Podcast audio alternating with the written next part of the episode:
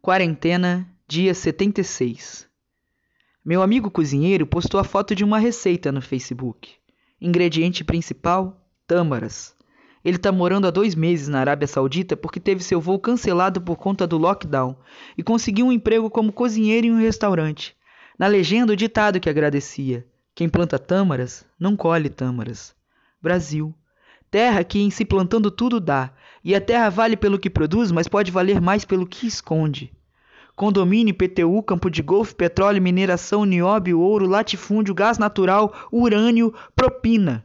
8 milhões 511 mil quilômetros quadrados e um pedacinho de terra resolvia o problema de cada um. Reforma agrária. Agrotec, balé pop, Bíblia é tudo. A Santíssima Trindade Parlamentar Boi, Bala e Bíblia controla o que se planta, quem planta e a quem se dá.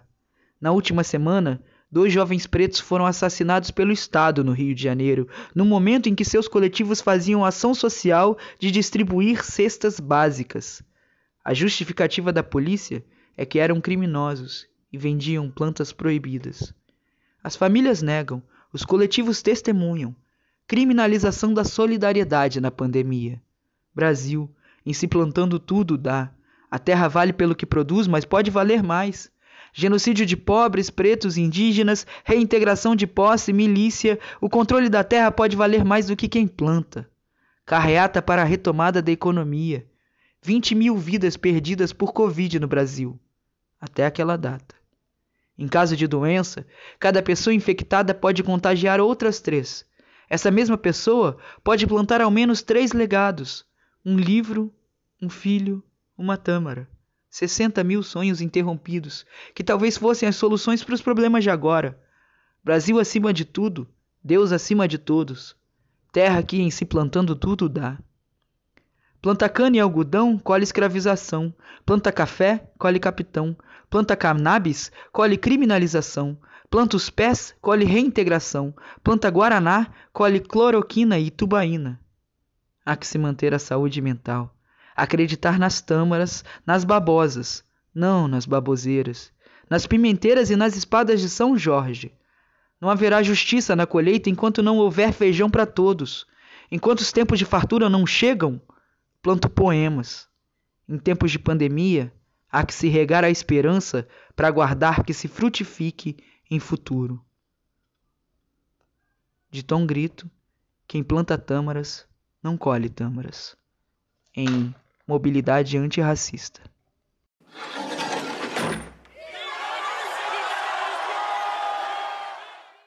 Começa agora a série especial Cidade Livre, uma parceria do Guilhotina, o podcast do Le Monde Diplomatique Brasil, com a Fundação Rosa Luxemburgo. Eu sou Luiz Brasilino e estou aqui com Bianca Pio. E aí, gente, tudo bem? Bom, nessa temporada da Cidade Livre, a gente está recebendo as autoras e os autores do livro Mobilidade Antirracista, e este episódio sobre espaços de resistência é mais um que está dividido em dois blocos.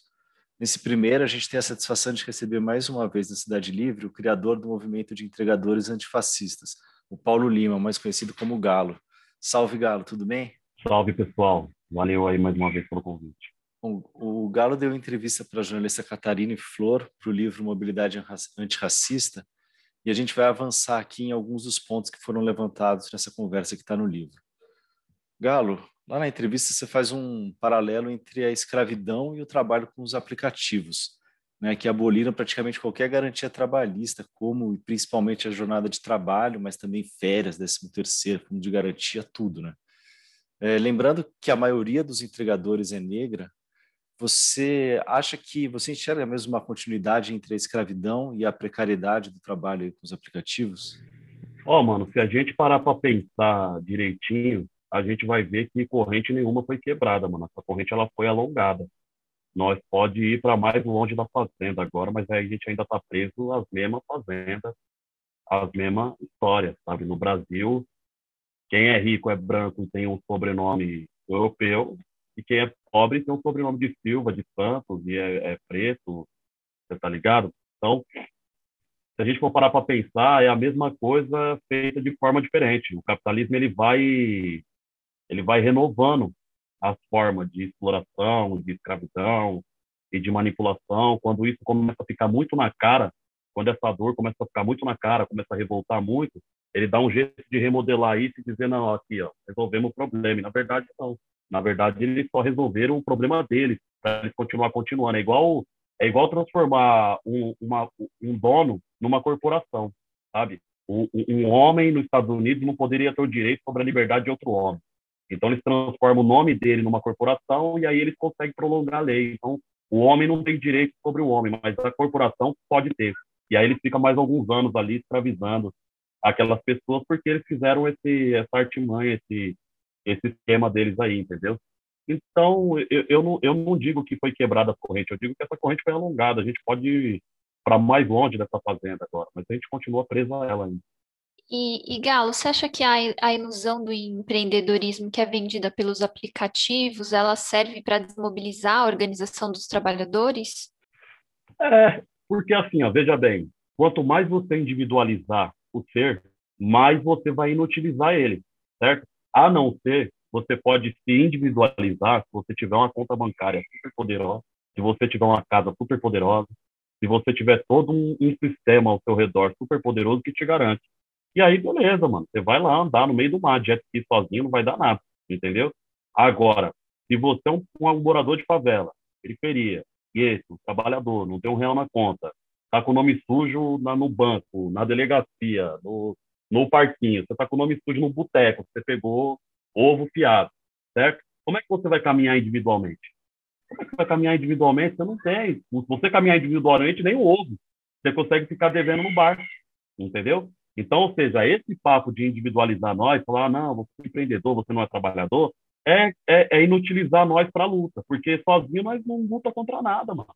Sozinho nós não tem força nenhuma. Eu sozinho não sou ninguém, mano. Eu sou o galo dos entregadores antifascistas, mano. Eu não sou o galo, entendeu? Eu sou o galo dos entregadores antifascistas. Eu caminho coletivo. Se não for coletivamente, eu não tenho força nenhuma. E os caras sabem disso, entendeu? Esses pilantras sabem disso. E aí o que, que eles vão fazer? Vão... É igual é igual quando eu surgi. Quando eu surgi, não tentaram me individualizar. Galo, você é incrível, Galo, você é foda, Galo, você é uma nova liderança, Galo, Galo, Galo, Galo, Galo, Galo, Galo, Galo. Se eu vou nessa onda aí, eu tava sozinho. Se eu vou nessa onda, eu tava sozinho. Então, ou seja, o sistema tem essa artimanha de te individualizar para te inutilizar na luta, porque ele sabe que sozinho você não tem poder nenhum, e é verdade. Sozinho nós não tem poder nenhum é, o aumento do desemprego e o aumento do número de trabalhadores de outras áreas é, que migraram para o ramo de entregas de aplicativo tem alguma relação também com o aumento do número de acidentes, né? Porque as pessoas não têm experiência de lidar com o trânsito de São Paulo. E hoje saiu uma pesquisa aqui da Prefeitura de São Paulo que fala que na, durante a pandemia diminuiu o total de acidentes e mortes, exceto com o, o, grupo de motociclistas, né? Teve um aumento de 16% em relação ao ano de 2019. E eu queria que você comentasse um pouco sobre os riscos que os trabalhadores estão sujeitos justamente por não ter, não ter essa experiência e eles são, por conta da, da, da falta de condições e falta de trabalho, obrigados a começar a trabalhar como entregadores de aplicativos. Eu não vou dizer que isso não é um dos fatores. Isso é um dos fatores. Tem criança trabalhando em aplicativo. Tem criança que pega o cadastro do tio, a moto do, do leilão e vai trabalhar de entregador, certo? Então, como é que eu vou dizer que não tem o fator da inexperiência desses entregadores ali causando? Esse dia teve um acidente em São Paulo que um entregador veio falecer, que ele entrou no corredor do ônibus e o ônibus atropelou ele. Isso é uma coisa que um motoboy experiente vai olhar e vai falar assim, puxa vida, mano, que vacilo aí, mano. Porque todo motoboy faz isso. Todo motoboy entra no corredor. A moto foi feita para isso. A moto foi feita para desafogar o trânsito ali. A moto entrou nesse, nesse mercado para desafogar o trânsito.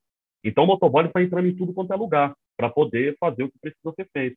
Então, o motoboy mais experiente vai olhar e vai falar assim: puxa vida, mano, que vacilo aí, mano, entendeu? Porque o, o todo motoboy sabe que ele vai chegar, é, é, é, arriscado entrar no corredor de ônibus. Então, ele vai olhar, ver se está vindo ônibus, se não está vindo ônibus, ele entra, passa, corte e vai. Então, tem a questão da inexperiência, sim. Mas tem uma questão que aumentou os acidentes, que é essa daqui. Se você ganha menos, você precisa acelerar mais. Esse é o, o imaginário dos entregadores. Os entregadores acham que se eles estão ganhando menos, é porque eles estão acelerando pouco. E aí não tem experiência, não tem inexperiência, isso funciona com todos, entendeu? Então, se eu estou ganhando pouco, se eu acelerar mais, eu vou ganhar mais. Então, como está todo mundo ganhando pouco na pandemia, porque tem muito entregador na rua, está todo mundo acelerando muito. Está todo mundo acelerando. Então, isso naturalmente vai trazer mais acidentes, vai gerar mais problema pro, pro, no, no trânsito. Porque tem essa falsa realidade de que é isso, você individualiza a coisa. Essa pergunta conecta com a pergunta antiga. Não é problema do aplicativo estar tá ganhando menos. É problema meu, estou acelerando menos. Eu estou errado, sabe? Eu sou responsável pelo meu próprio sucesso. Estou de ideia aqui, que a gente sabe que é uma mentira, que é uma falácia, entendeu? Então, ou seja, eu estou ganhando pouco porque eu estou acelerando pouco. Então, o que, que eu vou fazer? Vou acelerar, vou esgoelar minha moto e vou levar o dinheiro para casa. E é mentira.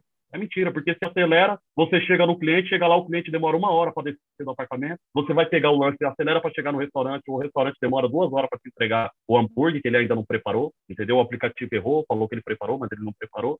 E você acha que você vai suprir esse tempo, o tempo que você ficou ali uma hora esperando a pizza ficar pronta, você acha que vai suprir acelerando no meio da cidade de São Paulo para ganhar mais, entendeu? Porque é fogo, às vezes você, tá, você tem que percorrer 7 quilômetros para ganhar 5 reais. Aí o cara vai acelerar, fala, não, meu Deus do céu, preciso sair dessa corrida aqui. Porque assim, ó, quando você aceita a corrida, eles não falam o que quer. Eles não falam o valor, não falam de distância, só falam que tem uma corrida. Depois você aceita, você sabe o problema que você desenvolveu. E aí, depois que você desenvolveu, a forma de resolver ele é como? Acelerando o máximo que você consegue para sair dele mais rápido. E aí vem acidente. Então, tem a questão da, da inexperiência do, do, do, dos entregadores novos, eu não vou, não vou tirar isso do horizonte, mas eu acho que o que causa mais acidentes é essa coisa do relógio. Pega um aplicativo e liga um dia, ou então fica num farol para você ver. É maluquice aquele som. É um som que deixa maluco.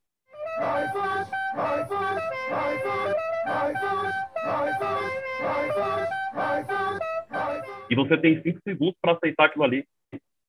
É tudo, é tudo feito. O aplicativo, ele, igual, igual esses aplicativos eles são intuitivos para todo mundo mexer, esses aplicativos eles, eles são feitos de uma forma para fazer você pensar rápido, trabalhar rápido, agir rápido, entendeu? E não pensar direito. O do iFood, o do iFood, sabe o que, o iFood é? É um peão, um cowboy, gritando e fica assim, ó. O tempo todo. Parece que se você colocar isso num filme de tortura, dá certinho. Ô Galo, é... você podia falar um pouco sobre como é que foi o início da construção aí dos movimentos, do movimento dos entregadores antifascistas? Então, os entrega... eu, eu surjo primeiro do que os entregadores antifascistas. E aí os entregadores antifascistas nascem da minha vontade de não querer fazer essa luta sozinho, de não querer estar sozinho nessa luta. Eu precisava de mais gente. E aí eu vou atrás dos motoboys, o motoboy começa a me mandar para Cuba, pergunta para mim se o aplicativo está ruim, se o aplicativo... Eu falo, não, o aplicativo está ruim, o cara fala, então desliga, vai para Cuba, você está rachando nossa cara, que a sua luta é por comida, nós estamos vendo aí na mídia, e nós não quer comida, nós quer ganhar melhor para nós comprar nossa própria comida. E ali eu descubro que o motoboy está infectado com essa ideia do empreendedorismo. E aí eu vou descobrir uma coisa básica sobre o capitalismo. Quanto maior o poder aquisitivo que você tiver em cima, mais arrogante você vai ser com os que estão embaixo. Menos você vai pensar nos de baixo. Isso não, eu não estou falando só sobre o, o fulano que está no helicóptero, sabe? Eu estou falando sobre o cara que está na moto com relação ao cara que está na bicicleta. E o cara que está na bicicleta com relação ao cara que está de a pé. É questão de poder aquisitivo. Aquilo mexe quimicamente dentro de você. Você se sente melhor por causa do bem material que você tem ali. Você acha que você está melhor posicionado, que você é melhor, que você sabe mais, e que você não tem que lutar por alimentação, porque você pode conquistar sua própria alimentação, mesmo estando o dia inteiro com fome.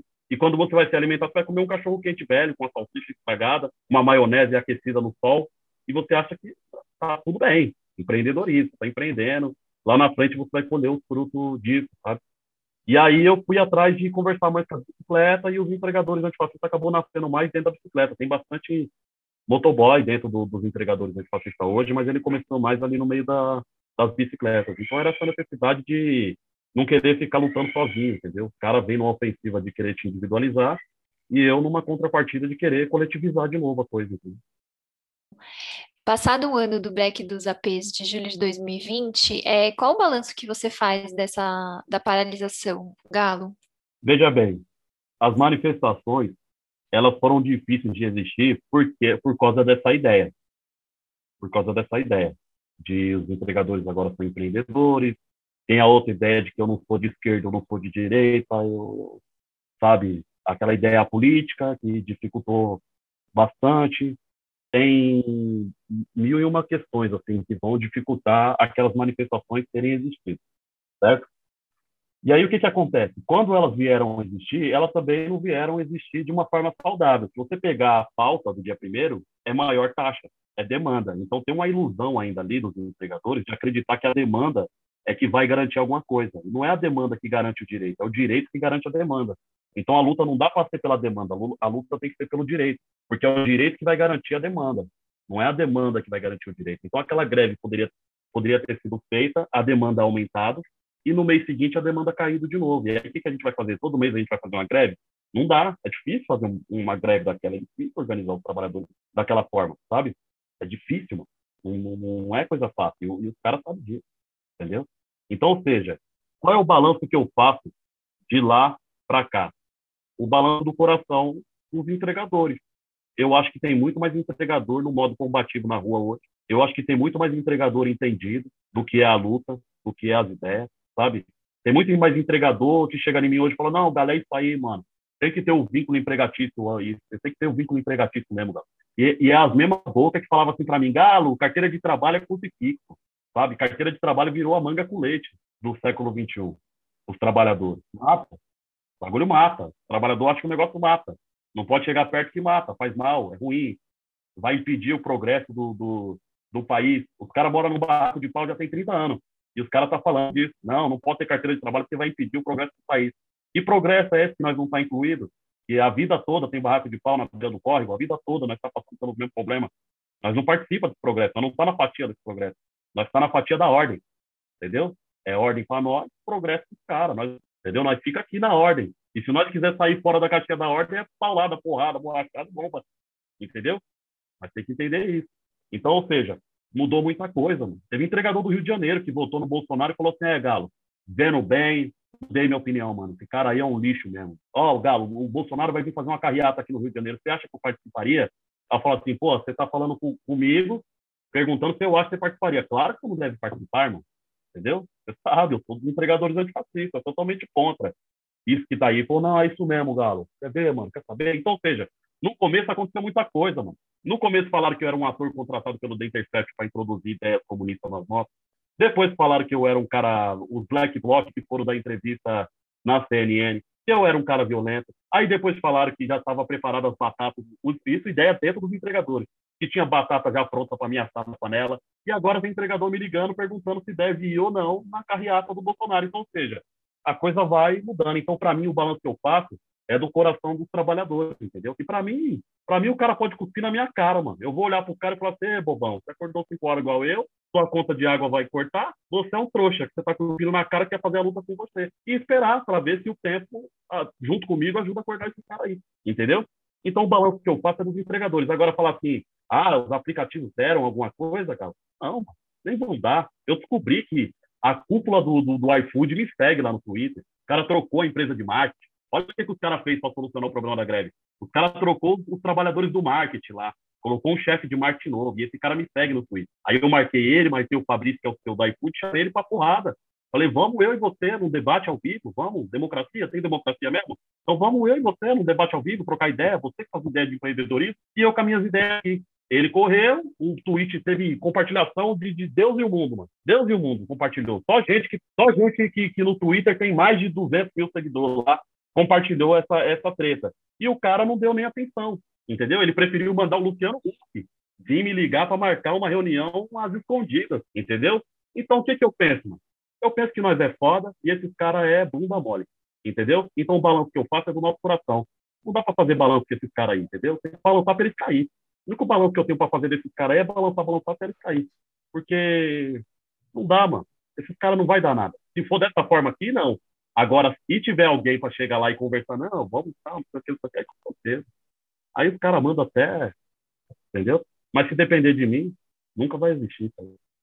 Ô Galo, já, já que você mencionou a, a motociata aí do Bolsonaro, né? Queria te perguntar isso daí como curiosidade. Como é que você sentiu aí essa mobilização entre os, os, os motoqueiros, né? Eu fui lá, né? Eu dei uma de, eu dei uma de espião e fui lá ver como é que era com meus olhos. É, mesmo? é, com meus olhos, né? Porque eu sabia que ia ter um monte de notícia, eu não ia querer ficar moscando, saber o que era, o que não era, por lá, entendeu? Na verdade, quando eu soube que isso vinha para São Paulo, eu já estava pensando em fazer uma ação, né? Já fazer uma ação com os entregadores, só que aí tem muita coisa acontecendo. Tem um filho preso, sendo torturado, porque colocou uma faixa numa ponte, isso aí dialoga com, com as pessoas na rua. Tem o excesso de polícia que tinha na rua, entendeu? Tem toda uma questão assim que vai fazer os entregadores falar assim, pô, Gal. É arriscado, cara. Nós precisamos é trabalhar amanhã, mano. Não pode ser preso hoje. Entendeu? É arriscado e tal. Então, ou seja, eu falei, ah, já que eu não vou conseguir organizar para fazer corre, eu vou lá. E aí eu fui lá, mano. Só tinha moto de alta cilindrada, não tinha motoboy com baú, não tinha motoboy com bag, tinha umas motos mais moderadas, sim, mas dava para ver que não era moto de motoboy. Eu sei que é moto de motoboy. Moto para motoboy não é uma moto, é uma ferramenta, então tem a marca certinha, tem a moto certinha que a gente usa, e, e lá estavam outros tipos de motos. E uma co duas coisas que me chamou a atenção. Na carreata do, do Bolsonaro, a primeira que mais me, me chamou a atenção assim, é que os policiais estavam tentando fazer os entregadores entrar na manifestação, forçando. Os entregadores passavam numa via e eles ficavam chamando. Vem, entra, entra, até coagindo os caras, assim, entrando no meio dos caras, assim, tipo, não, vai por aqui, mostra por aqui. Os caras falam, não, tô trabalhando, não tô na manifestação. O cara tentava colocar as motos para dentro do povo. A, a, a, polícia, a polícia, não é nem o cara do Bolsonaro, a polícia, a polícia é militar, polícia da, da, da, da de trânsito, essas coisas. E os caras fugindo. E a segunda é que tinha muita moto de outros estados. Hum. Então, o que, que esse povo faz para ter número? Eles migram, eles têm dinheiro para gastar com gasolina, para gastar com isso. Imagina se os entregadores tivessem dinheiro para trazer todos os entregadores do Brasil para São Paulo. Entendeu? Mas ia, ia parar São Paulo. Então, ou seja, eles migram. Eles falam, vamos lá defender o nosso mito. Eles vêm de longe. É, bem de longe. Entendeu? Sei é mesmo. O cara vem lá. Eu vi, eu, vi a, eu vi a moto de Goiânia, moto de Brasília, moto de Minas, sabe? Moto do Rio Grande do Sul, placa do Rio Grande do Sul, placa do Rio de Janeiro também, certo? Que estava ali. Então, ou seja, o pessoal migra, faz aquela festinha, aquele rolezinho com o mito deles lá, e depois volta, entendeu? Então, essas duas coisas que chamam muita atenção, assim. Eu bati o olho, eu achei que tinha umas 8 mil motos, assim, aí depois foi ver, tinha 6 mil e pouca, né? É, tem, ah, uma, tem uma contagem, né? Uma moto por uma. Legal, vou até colocar esse link. É, eu achava que, eu achava que tinha umas 8 mil, aí depois eu vi a notícia dos bolsonaristas lá, falou que tinha um milhão e meio, que o negócio foi pro Guinness e tal. É, inventou que foi pro Guinness. isso, né, mano? Cara... É, os caras mentem na cara de pau, assim, não tá nem aí. Mamadeira de piroca, né? Dois. o, o Galo, você falou da, né, do, que o break do Zé está se passando de um ano, que não teve uma outra greve. Como é que vocês estão trabalhando agora? O que, que vocês estão o movimento está se dedicando a, a, quais atividades aí? Como é que está sendo essa a organização? Eu, particularmente, junto com os empregadores antifascistas, a gente acredita no seguinte: acredita que talvez isso que está acontecendo veio para isso veio para nós, isso veio para bem também, certo? Por quê? Porque estão querendo fazer a gente perder nosso direito à carteira de trabalho, só que dependendo, se a gente, talvez a gente possa fazer de um jeito que a gente tenha mais, mais direitos do que a gente tinha, tá, trabalhando por cooperativismo, montando nossa cooperativa, nossa cooperativa, se apropriando da tecnologia, utilizando a nossa tecnologia ao nosso favor, entendeu? Então, mais do que talvez lutar na rua para fazer esses aplicativos CD, talvez seja criar o nosso aplicativo, sabe? Para bater de frente, de forma mais do, do, nosso lado aqui, de forma mais justa, e aí tem patrão mesmo. Não é isso que eles queriam dizer? Ah, você tem patrão, se é patrão primeiro. Vamos fazer isso virar verdade mesmo, sabe? Montar uma cooperativa e não ser patrão mesmo. Fazer os trabalhadores cooperar entre si. Qual que é o desafio? O desafio, eu acho que é o mesmo desafio da China lá, que as cooperativas têm que, têm que bater de frente com as empresas privadas e as empresas privadas aos pouquinhos vão dominando as cooperativas. Então, qual que é o desafio? O desafio é, é resistir economicamente contra esses aplicativos grandes, entendeu? Então, a gente está estudando, estudando cooperativas no mundo inteiro, tem apoio das pessoas. Gra graças a Deus, mano, tem muita gente da hora, mano. Tem muita gente da hora que olha e fala assim, mano, vamos ajudar, vamos se inserir, vamos estar tá juntos, porque isso aí que está acontecendo é bacana. E tem muita gente ruim também, mano entendeu? Então, eu, eu, eu, acho da hora que tá chegando, chega as pessoas da hora. Então, tem um cara da tecnologia que fazer o aplicativo que chega e fala assim, ó, oh, tô aqui, quero ajudar. Tem um cara que é, é, é estudioso de cooperativismo fudido, que fala, tô aqui, quero ajudar, conheço cooperativa do mundo inteiro, já viajei o mundo inteiro estudando e dando palestra sobre cooperativismo. Tem um advogado, tem isso, aquelas pessoas, elas juntaram para poder ajudar. E a gente está nesse corre de estudar cooperativismo, de fazer a nossa cooperativa, de fazer a coisa acontecer e cair para dentro, entendeu? Qual que é o desafio de fazer a cooperativa? É que a cooperativa não pode ser só um instrumento de captação de demanda. A cooperativa dos empregadores antifascistas tem que ser um instrumento de luta anti-opressão também, não pode só ser captador de demanda. Tem que fazer a luta anti-opressão também. Igual, por exemplo, na Espanha, tem uma cooperativa que chama Mensaca. E essa cooperativa, ela só cresce com igualdade de gênero, entendeu? Então tem que ter homens e mulheres ali juntos e tal, tem que ter trans, tem que ter LGBT, tem que ter uma igualdade de gênero para ela poder crescer. Então, ou seja, tem coisas que você faz no estatuto e no, no manifesto que vão deixar essa cooperativa no modo de luta, entendeu? Então a gente está nesse desafio agora aí. Logicamente que a gente ainda pensa muito em colocar o povo na rua, em fazer ação direta, igual a gente fez. Pouco tempo atrás nós parou a Marginal, todos Marginal, Marginal Pinheiros, a Marginal junto com o MTST, que é do Sem Medo, MTST, né? Então, ou seja, essa coisa ainda está no, no, horizonte da, da, gente. A gente é um movimento de luta, um movimento combativo. Só que a gente entendeu que, mais do que ficar batendo na tecnologia, igual o ludismo, talvez seja se apropriar dessa tecnologia que está aí. Vamos se apropriar dela e vamos fazer melhor que esses caras. Entendeu? Vamos fazer melhor que eles. Vamos estudar isso aí.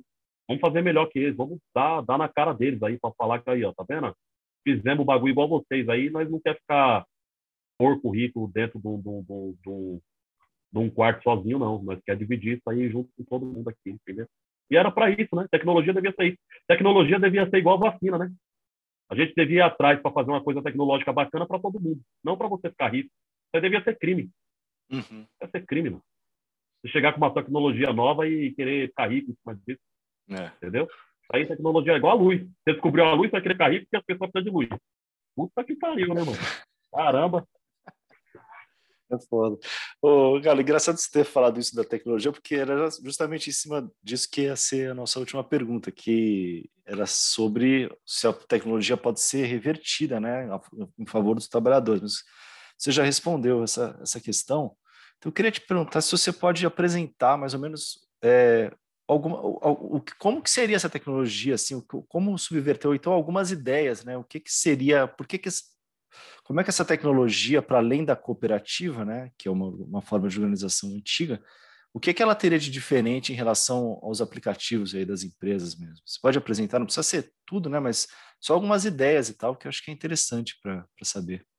Essa cooperativa ela não vai ter uma pessoa acumulando dinheiro, entendeu? O lucro não vai para uma pessoa específica ou para um setor específico, entendeu? Essa cooperativa é para lidada de igual com, com os trabalhadores. O lucro, vamos dizer assim, o lucro que essa cooperativa, que esse aplicativo dos trabalhadores der, vai ser para investir na própria expansão desse aplicativo, para que esse aplicativo possa gerar mais vagas dentro dessa cooperativa, entendeu? Tem que captar mais demanda e gerar mais vagas para outros trabalhadores chegar e trabalhar. A ideia é que a gente, dentro dessa cooperativa, a gente consiga se organizar para ter saúde dentro dela, certo? Para a gente ter alimentação dentro dela, os trabalhadores possam se alimentar, tem um horário de trabalho digno, né, mano? Um horário de trabalho que não seja 12 horas por dia. É maluquice, mano. Você colocar um cara com uma pessoa para trabalhar 12 horas em cima de uma moto, cara, em cima de uma moto, a 90 km por hora, 12 horas, 7 dias por semana, sem férias, mano. Tá ligado? Então, essa cooperativa vai buscar trazer alguns direitos que, que, que a carteira de trabalho dava para a gente e outros direitos, por exemplo, grupo de estudo, certo, mano? Por? Porque, porque, porque é muito louco. Uma das formas que você tem de gerar mais espaço dentro da cooperativa, uma das formas que você tem de gerar mais espaço dentro da cooperativa para outros trabalhadores é você trazer mais demanda. E a outra forma é você transformar esses entregadores que já estão dentro da, da cooperativa em novos outros trabalhadores, mano. Entendeu? Então, vamos supor que dentro da cooperativa, um entregador, ele ele se transformou num arquiteto, porque a cooperativa auxiliou ele a estudar isso, porque era isso que ele queria estudar, e ele foi ser arquiteto, mano. O Brasil não precisa de arquiteto, ele foi lá ser arquiteto. E aí ele abriu espaço para outro entregador que chega, entendeu? Então, a, a, cooperativa, mano, é quase como se o Paulo Freire estivesse fazendo ela. Entendeu? Se o Paulo Freire estivesse vivo, eu ia atrás dele para falar assim, puta, velho, nós precisamos tanto ajuda, mano. Entendeu? E a cooperativa é isso, mano. A nossa cooperativa, a diferença é essa, entendeu? A nossa cooperativa ela é baseada nas ideias do, do Paulo Freire.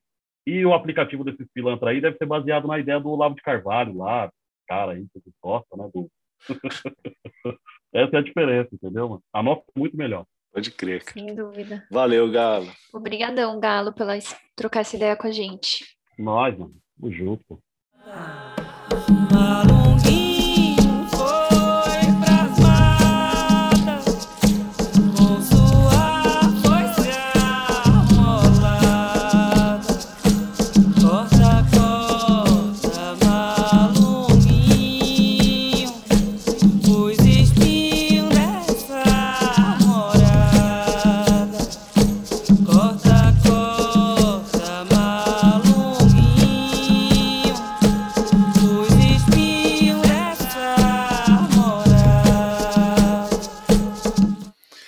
segundo bloco do episódio sobre espaços de resistência, recebemos a cofundadora da ONG Crioula, Organização de Mulheres Negras, Lúcia Xavier. Oi, Lúcia, tudo bem? Tudo bem, Luiz, como vai? Tudo bem.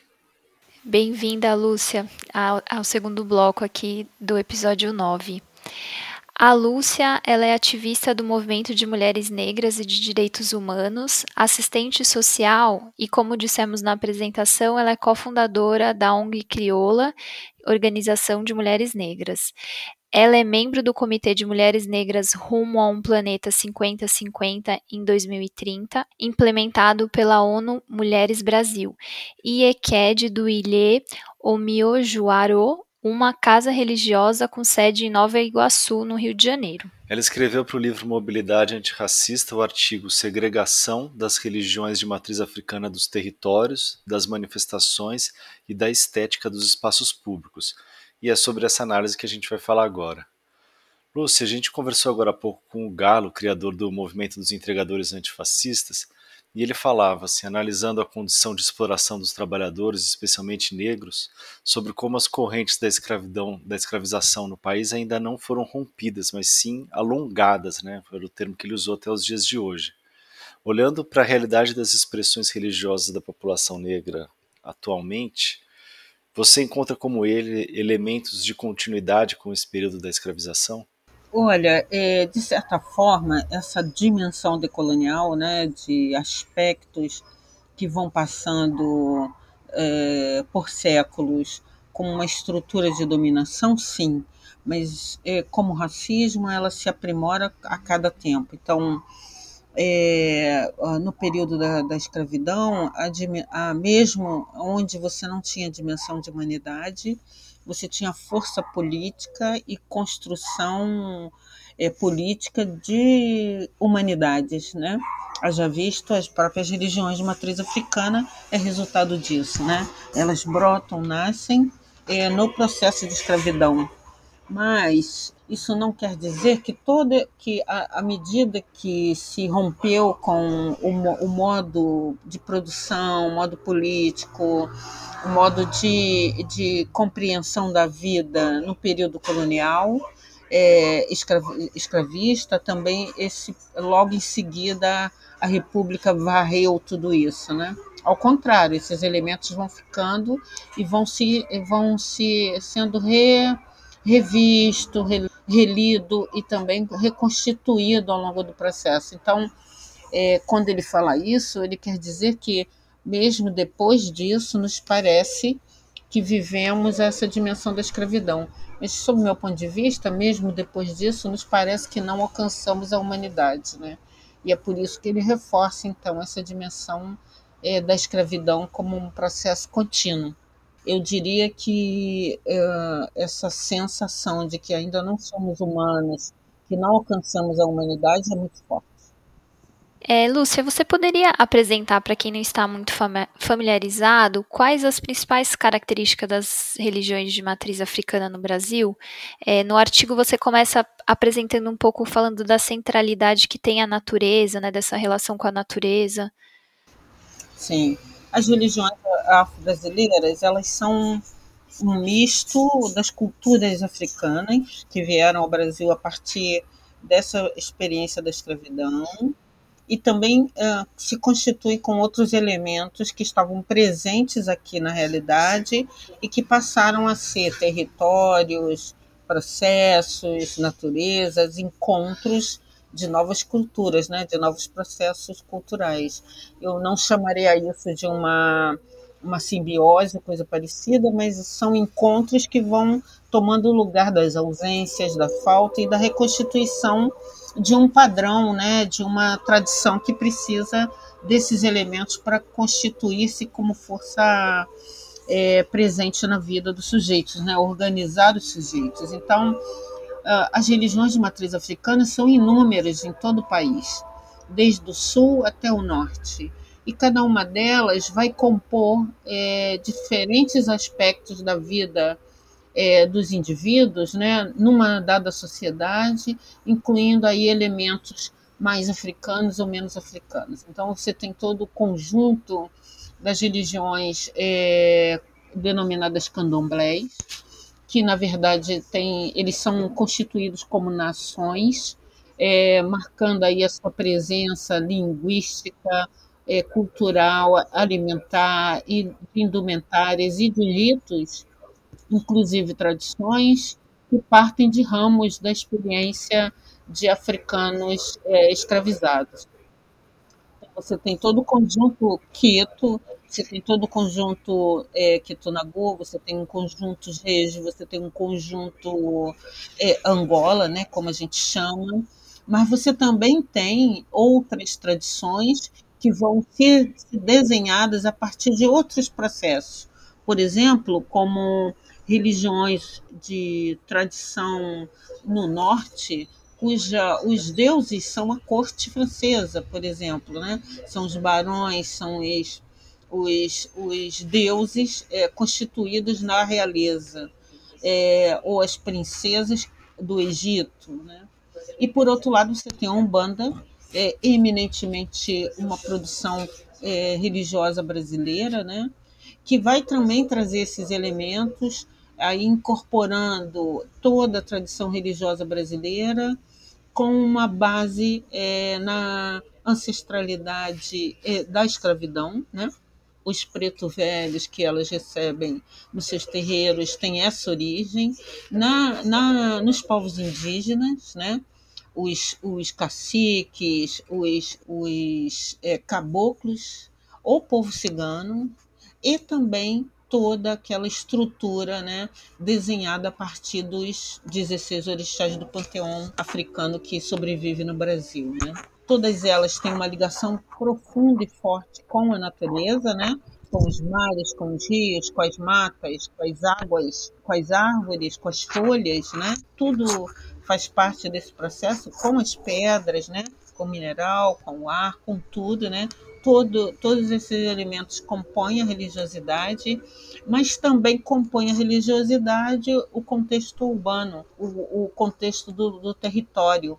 Então, é, Exu vive nas ruas, é, Oxóssi vive nas matas, Oxum vive nas águas do rio, Iemanjá vive no mar, e há orixás das brumas, como Euá, a orixás do amanhecer, aos orixás dos, dos cemitérios. Quer dizer que, na verdade, o espaço religioso sagrado não se encerra em um ambiente só, o terreiro ou a casa, né? Porque muitas dessas religiosidades nascem em suas casas, e, e ela extrapola esse, esse, esse mundo. Então, essa cosmovisão que te projeta ao mesmo tempo em uma floresta, te projeta numa encruzilhada, no meio da Avenida Presidente Vargas, por exemplo, aqui no Rio de Janeiro, que te projeta um espaço sagrado como o mar, também vai te levar à porta de um grande banco brasileiro, por exemplo. Né? Então, essas estruturas estão todas em comunicação, porque não há divisão entre profano e sagrado, não há divisão entre o espaço sagrado e o espaço eh, profano, ele se, inter, ele inter, eh, se interage, né? E aí ele se estabelece como um espaço religioso. As religiões também têm um, uma perspectiva hierarquizadas, né?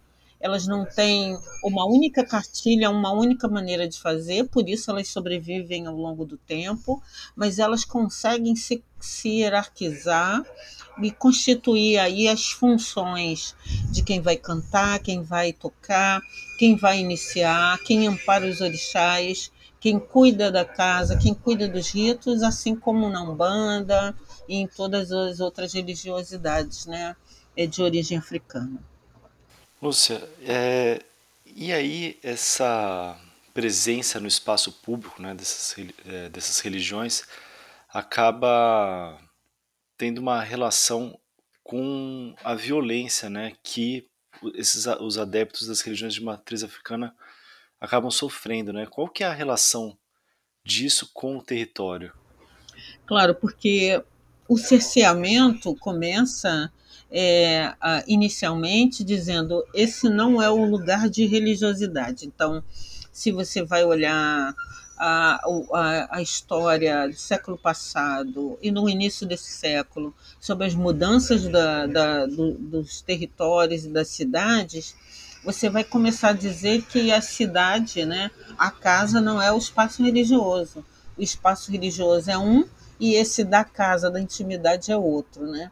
Assim como nas igrejas católicas, evangélicas, onde há uma apartação. No caso das religiões de matriz africana, elas nascem nas casas, e é nas casas que ela se, se projeta. Né? Ao longo do tempo, ela também vai incorporando esses espaços, sobretudo quando elas vão perdendo terreno no espaço urbano, né? quando vão, vão sendo empurradas para as favelas, mas mais do que isso, para as periferias. Né?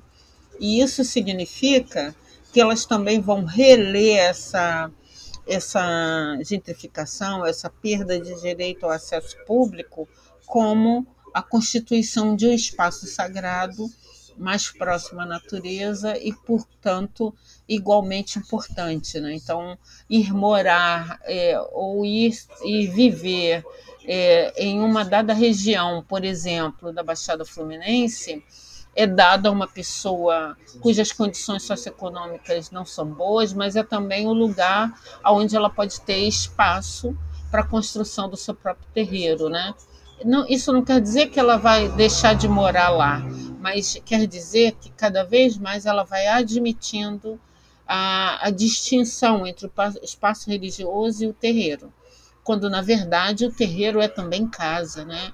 É também o lugar de moradia não só do, do, do, dos, dos, pais e mães de santo, mas também dos adeptos.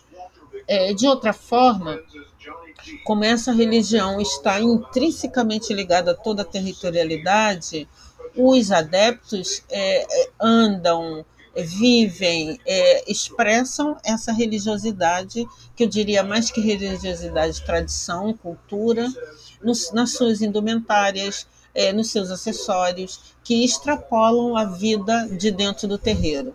Então você vai andar de branco às sextas-feiras, você vai andar com seu ojá, seu pano da costa, se tiver em obrigação.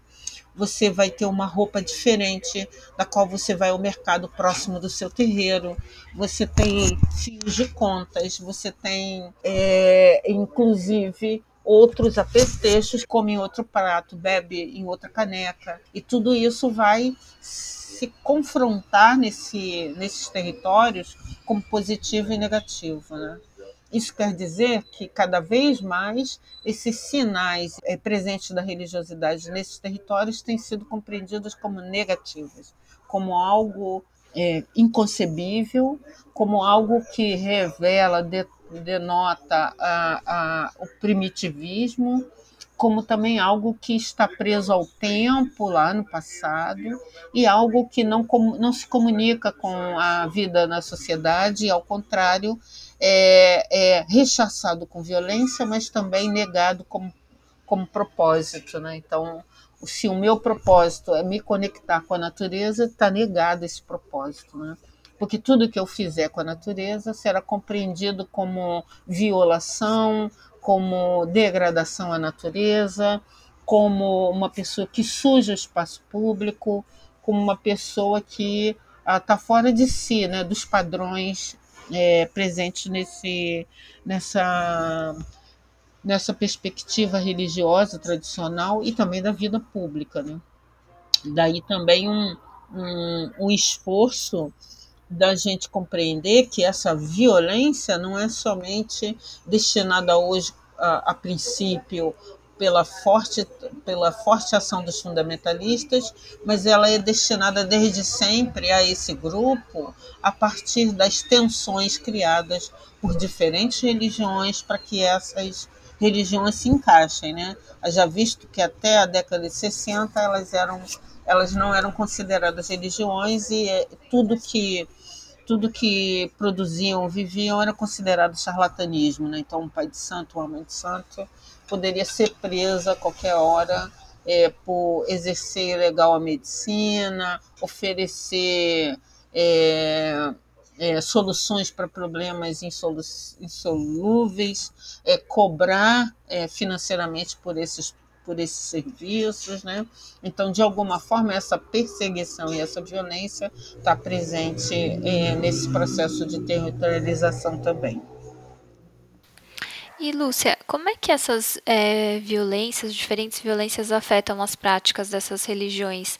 É, no artigo você fala um pouco que foram necessárias adaptações por conta do racismo religioso, né? Você podia contar um pouco para gente? Claro, né? Primeiro, uh, o tempo de iniciação requer um outro tempo de preceito. E esse tempo de preceito, ele é um tempo que é cumprido na vida, né? Na sua casa, no seu trabalho, etc. Né? Mas na medida que há muita violência contra esses, esses adeptos, então os pais e as mães de santo vão organizando um outro modo daquela pessoa cumprir esse preceito. Então, se ela precisasse andar é, com as suas indumentárias toda de branco durante três meses, ela não vai fazer isso. Ela anda de branco, mas tira a, a, a, os acessórios. Ela anda de branco, mas é, não usa um torso, usa um, um, um chapéuzinho. É, é, as famílias vão dando um, um jeito de fazer com que ela cumpra esse preceito, mas não estabeleça nenhum confronto na realidade. Isso é, é o mais, mais visível, né? E que pode ser facilmente re, re, reorganizado. Mas há também os ebóis, né? as entregas de presente, comidas, agrados aos orixás na natureza, que é muito vigiado, é muito é, discutido, né? Desde a década de 80 se pensa, pelo menos no Rio de Janeiro, em um espaço só para isso, é, no sentido de tirar da cena pública os ebóis, sobretudo ebóis para Exu, é, farofa de dendê, carne, flores, bebida, é, como se isso fosse uh, um lixo, né? Por isso que eu digo que essa frase chuta que é macumba vai marcar essa nova essa nova era de por fim a essa relação entre as religiões e o ambiente onde ela vive, entre as religiões e o território se se encontra né, esses apetrechos, esses ebóis, essas oferendas, se diz chuta que é macumba exatamente para poder dizer que aquilo não presta do demônio e que não pode estar expresso é, nesse território e nessa, nessa vida. Né? Então, aquilo que era fundamental, a comunicação com os deuses nos seus habitats, no seu espaço próprio, se encerra é, por causa da violência. Né? E eu também teria te dizer que isso não é só uma questão da violência, né? Há também outras questões que vão se adaptando. Então, por exemplo, hoje, diante da pandemia, nós também temos o cerceamento dos, é, dos, dos elementos que compõem o rito, de, o rito fúnebre, né? o axixê. Então, por causa da Covid, muitas dessas pessoas não puderam passar pelo rito fúnebre, elas não puderam ter o ritual, né? Isso hoje, mas se a gente olhar o passado, com, a pandemia e depois a epidemia do HIV/AIDS, elas também tiveram que mudar o modo de construir as suas escarificações, a sua iniciação, né? Então, para poder prevenir-se, claro, evidente, objetivo, né? Uma bio, bio é, uma biopolítica, uma biomedicina, uma biossegurança, mas também para evitar que fossem taxadas de é, religiosidades que não preservam a saúde. É, e Lúcia, a gente, é, os dados, né, têm apontado para um aumento de casos de violência, é, né, baseado no racismo religioso, eu queria que você relacionasse isso com a questão da ascensão das igrejas neopentecostais e também um, os, os, episódios envolvendo os, os traficantes e, mil, e, milicianos que são adeptos da, dessas religiões neopentecostais. É, eu, eu acho que a gente para olhar o, o, racismo religioso, a gente tem que olhar ele ao longo do tempo. Então, ele sempre foi uma ação contrária às religiões de matriz africana desde o período da escravidão, né? É, não tinha nada de sincretismo, coisa bonitinha que você podia esconder em algum lugar. A perseguição é, permanece o tempo inteiro e ao longo da história, em qualquer região desse país, você vai ver espelhado tanto nos, nos autos processuais quanto nos casos de polícia uh, uma, uma agressão, uma violência às religiões, inclusive uma perseguição contínua a elas. Só que é, com a ascensão do, do, das igrejas pentecostais e neopentecostais, isso toma uma, um outro formato. Aí uma constante disputa do mercado religioso, né? dos adeptos, quem faz mais milagre, quem organiza melhor a vida, né? e as religiões é, as, as igrejas pentecostais e neopentecostais, elas têm quase que uma estrutura religiosa de matriz africana, né? Ela começa num rompimento com, com a sua igreja matriz, inicia-se na sua casa e vai ganhando força, né? Vai ganhando adeptos, construindo espaço é, público e vai também dominando em termos de serviços, de suporte, etc. As religiões de matriz africana, ao longo do tempo, também foram ficando mais seletivas em relação ao público que recebia. Para as religiões de matriz africana, tanto fazia ser gay, prostituta, negra, branca, preso, é, traficante, não importava. Você era filho de orixá e você era tratado. Então, na medida que esse nível de relacionamento foi sendo perdido, as igrejas evangélicas entram mas elas entram de outra forma, né? Elas entram arregimentando um exército contrário a essa religião. Ela não quer só desterritorializar, ela quer por fim a essa religião. Então, é, ela, ela traz em si uma dinâmica de violência, com certeza suportada pelo Estado brasileiro, sobretudo, que permite que os religiosos se sintam no direito de desterritorializar, de violentar, de quebrar, de perder, sem que haja uma reação do Estado. E por que, que isso ocorre? É porque só tem gente evangélica nessa parada? Claro que não. Alguns são católicos, fervorosos, outros não são nenhuma coisa nem outra, mas para eles isso é expressão é, da presença negra e precisa ter controle, porque essas organizações também são organizações que organizam a população negra contra a violência, contra o racismo, elas dão suporte a essa população. Então, de certa forma, a ação política contrária a elas é bem-vinda. Né? E, uh, de certa maneira, é também nesse momento que a gente vai ver que a investida das religiões neopentecostais e pentecostais é, próximo ao mundo do crime é, se, se acentua, né? Não só porque os pastores é, vêm desse mundo, né? Vêm do mundo do crime, do, do, do, do mundo do, do crime organizado, e eles trazem essas práticas para as igrejas. Não estou dizendo que a igreja não tinha prática violenta, mas estou dizendo que esse tipo de sofisticação e de organização tem a ver também com essa experiência no mundo do crime organizado. E aqui ela começa a estabelecer, então, uma, uma força política nova.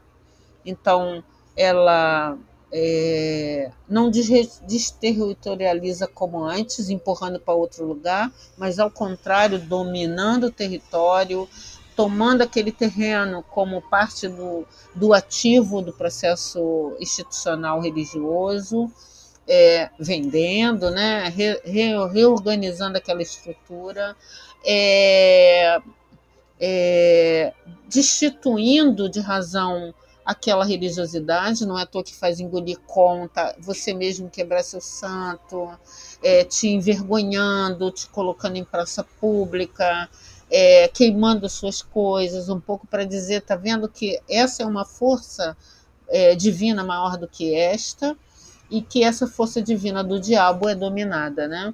Até porque, como seres humanos, a, os processos políticos, o debate sobre a, quem tem mais poder, que forças divinas são essas, estão muito presentes, né? E depois ela vem também dominando o território, porque agora não é o argumento que faz com que um pastor ou uma comunidade se revolte contra um terreiro, Agora são grupos armados organizados que afetam a vida desse terreiro e dos adeptos. Né? Então isso é ainda mais grave. Uhum. Uh, Lúcia, como você comentou, né, as religiões de matriz africana são perseguidas e atacadas é, há, há, muitos anos, há séculos, né, desde a, no mínimo até desde a, a, Inquisição, né. Mas, no entanto, por outro lado, né, são expressões que se fazem presentes até os dias de hoje. Como eu queria te pedir para explicar um pouco, falar um pouco sobre essa resistência, né, é, qual, como, como que isso vem sendo feito ao longo de todos esses anos? essa resistência não só tem a ver com modos operantes de organização da população negra, da estrutura oferecida à população negra, mas também é, de uma tradição que enraiza, sabe? Uma tradição que traz, é, de certa forma, a esse grupo é, condições de se compreender como sujeito, como ser humano, como sujeito político e agir a, partir daí sobre, para os seus interesses e para, para a sua vida, né?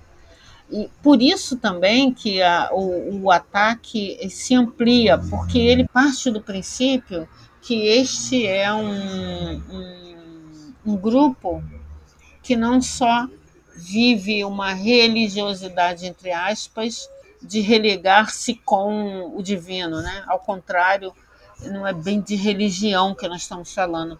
Nós estamos falando de uma tradição é, cultural religiosa que, se, que amalgama o indivíduo em um tipo de organização e o fortalece a partir daí, né? Lhe dá nome, sobrenome, refaz a sua trajetória, lhe dá suporte apoio e o coloca em um lugar, né? Então, é, é, nós temos lá pais Ogães, Equedes, Ebomes, é, é, pessoas de diferentes idades, de diferentes origens, de diferentes tradições. Quer dizer, você pode ter um, você pode ser o doutor é, com cinco pós-doc e a sua mãe de santo ser uma pessoa analfabeta. Ela é uma autoridade para você.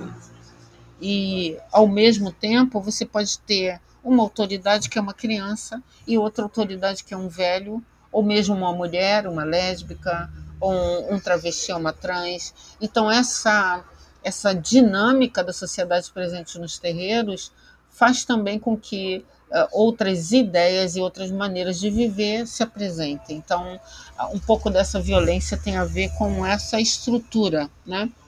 com essa estrutura política, pedagógica, que eu chamaria de quase que um padrão de civilidade que vai basear-se né, nas tradições afro-brasileiras, é, construída a partir, a partir da, da vivência das mulheres negras aqui sobretudo das mulheres negras aqui, né?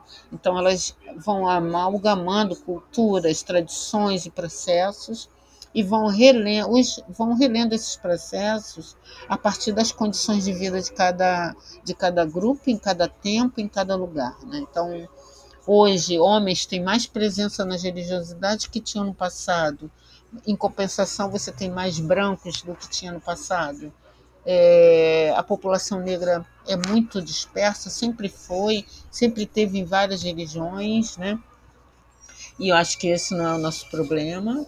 É, mas também tem uma presença forte branca nas religiões de matriz africana, sobretudo Umbanda, Candomblé. Tem, isso é bem visível. Né? Acho também que tem um, um, um poder é, que acaba também querendo ser é, é, vencido por outros setores da sociedade, que é o poder de é, organizativo. Né? Os candomblés têm um poder organizativo, as religiões de matriz africana têm um poder organizativo que extrapola os terreiros, né?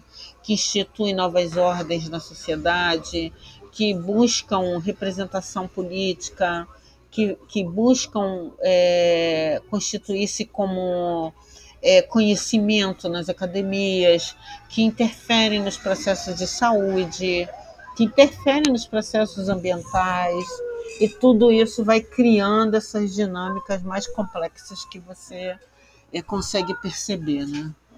É, e Lúcia, para encerrar, a gente queria te perguntar se você acha que considerar as religiões de matriz africana como é, comunidades tradicionais poderia conferir uma proteção maior. Aí eu acho que valeria a pena explicar quais as características dessas religiões que se enquadram né, no que é considerado é, comunidades tradicionais.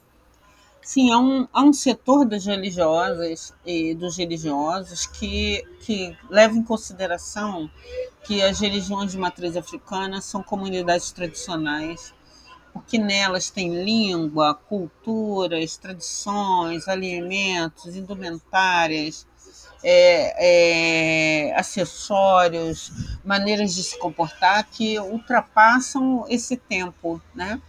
Que vem de longa data e que são constituídos desde a África desse jeito. Então, você tem um Yorubá arcaico falado nas religiões, você tem uma representação histórica, política que cruza os continentes, você tem também uma maneira de, de estrutura institucional que, que não é da atualidade, né? que é de tempos anteriores e você tem também a reconstituição, é, é, é, sob o ponto de vista da história, de um momento da história é, do país. Então, se olharmos os, as comunidades quilombolas e outras comunidades que, que são consideradas tradicionais, elas também teriam esse direito, inclusive com saberes milenares, com saberes é, é, em saúde, saberes em, em ecologia é, saberes é, em cuidado e manutenção do ambiente. É, bom, enfim, é uma infinidade de, de processos que valem essa ideia de comunidades tradicionais. Mas será que é isso que falta aos, aos terreiros, aos, às religiões de matriz africana, para que fiquem livres do racismo? Creio que não.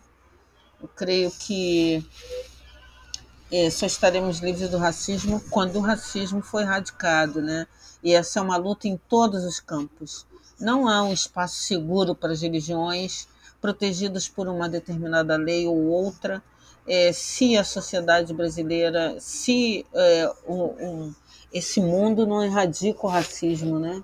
Porque parte do que sofre as religiões tem a ver com essa dinâmica, sabe? Então, eu vejo sim que pode se ampliar o leque de possibilidades de suporte, apoio às religiões quando elas são consideradas comunidades tradicionais, mas não vejo proteção contra o racismo. E te digo mais, mesmo quando aquelas casas são tombadas, né, com mais de 100 anos ou coisa parecida, com árvores milenares, mesmo assim, o que elas recebem em troca do Estado brasileiro, da sociedade, ou mesmo das, dos órgãos da, da cultura, não chega aos pés do que elas produzem enquanto cultura e religiosidade, e ao contrário, esse é o mínimo patrimônio que se perde é, para virar o patrimônio de todos, sabe? De todas. Me lembro do Sistema Único de Saúde, né? que é constituído na base é, dos serviços que os trabalhadores e trabalhadoras construíram a vida inteira, sabe? Então é mais ou menos isso. Vira lindo, fica ótimo, mas é, o patrimônio é privado que vira público e que não tem troca nenhum tipo de reparação ou suporte para aquelas famílias, né? Que geralmente são famílias darem seguimento, cuidado, aprimoramento aquilo que é, que é cultura. Ao contrário, elas precisam estar mais abertas ao público, precisam estar mais presentes é, como parte do, da cultura local e menos protegidas, eu acho. Mas é, eu não sou a melhor pessoa para tratar disso, porque eu não tenho um, um pensamento fechado sobre isso. Mas há várias lideranças que não só trabalharam para fortalecer esse conceito, organizar isso em política, organizar isso em lei, e que tem lá seu valor, né? Tem lá seu valor. Mas sem a erradicação do racismo, não vamos para lugar nenhum. Com certeza, Lúcia. Muitíssimo obrigado aí pela participação. Foi muito bacana. Obrigada eu, muito obrigada. Gostei bastante. Acho que o livro também traz é nessa perspectiva da mobilidade, né, traz também para nós outras leituras porque, a, a, na verdade, a ideia da, do, do, transitar, né, que é muito forte nas religiões de matriz africana, a ideia do transitar não tem só a ver com poder ou não tomar um transporte, tem a ver também com a, essa capilaridade territorial das religiões se perde na medida que elas são discriminadas, que elas são impedidas de poder, de você poder passar numa encruzilhada é, religiosa ou não de matriz africana e saber que ali se cultua Exu, né? Um Deus que da comunicação que está em todos os lugares, um Deus do contraditório que está em todos os lugares e que possibilita a, inter, a intercomunicação entre as diferentes culturas, as diferentes tradições. Né? Então, é disso que, que também esse livro pretende abordar, né? É, de que essas, a, a, mobilidade urbana não é constituída só da malha ferroviária, rodoviária, aérea, na, é, é, é, é, naval, mas ela também é uma malha de culturas que vão se perdendo, que vão perdendo a capacidade de se fazer presente em espaços urbanos, né? É, quando o direito à cidade se perde, quando o direito à mobilidade se perde. Né? Chegamos ao final do nono e penúltimo episódio dessa segunda temporada da série especial Cidade Livre, uma parceria do Le Monde Diplomatique Brasil com a Fundação Rosa Luxemburgo. Este episódio teve a produção, roteiro e apresentação de Bianca Pio e Luiz Brasilino e a edição de Débora Pio. Voltamos na próxima sexta. Exu nas escolas! Exu nas escolas! Exu nas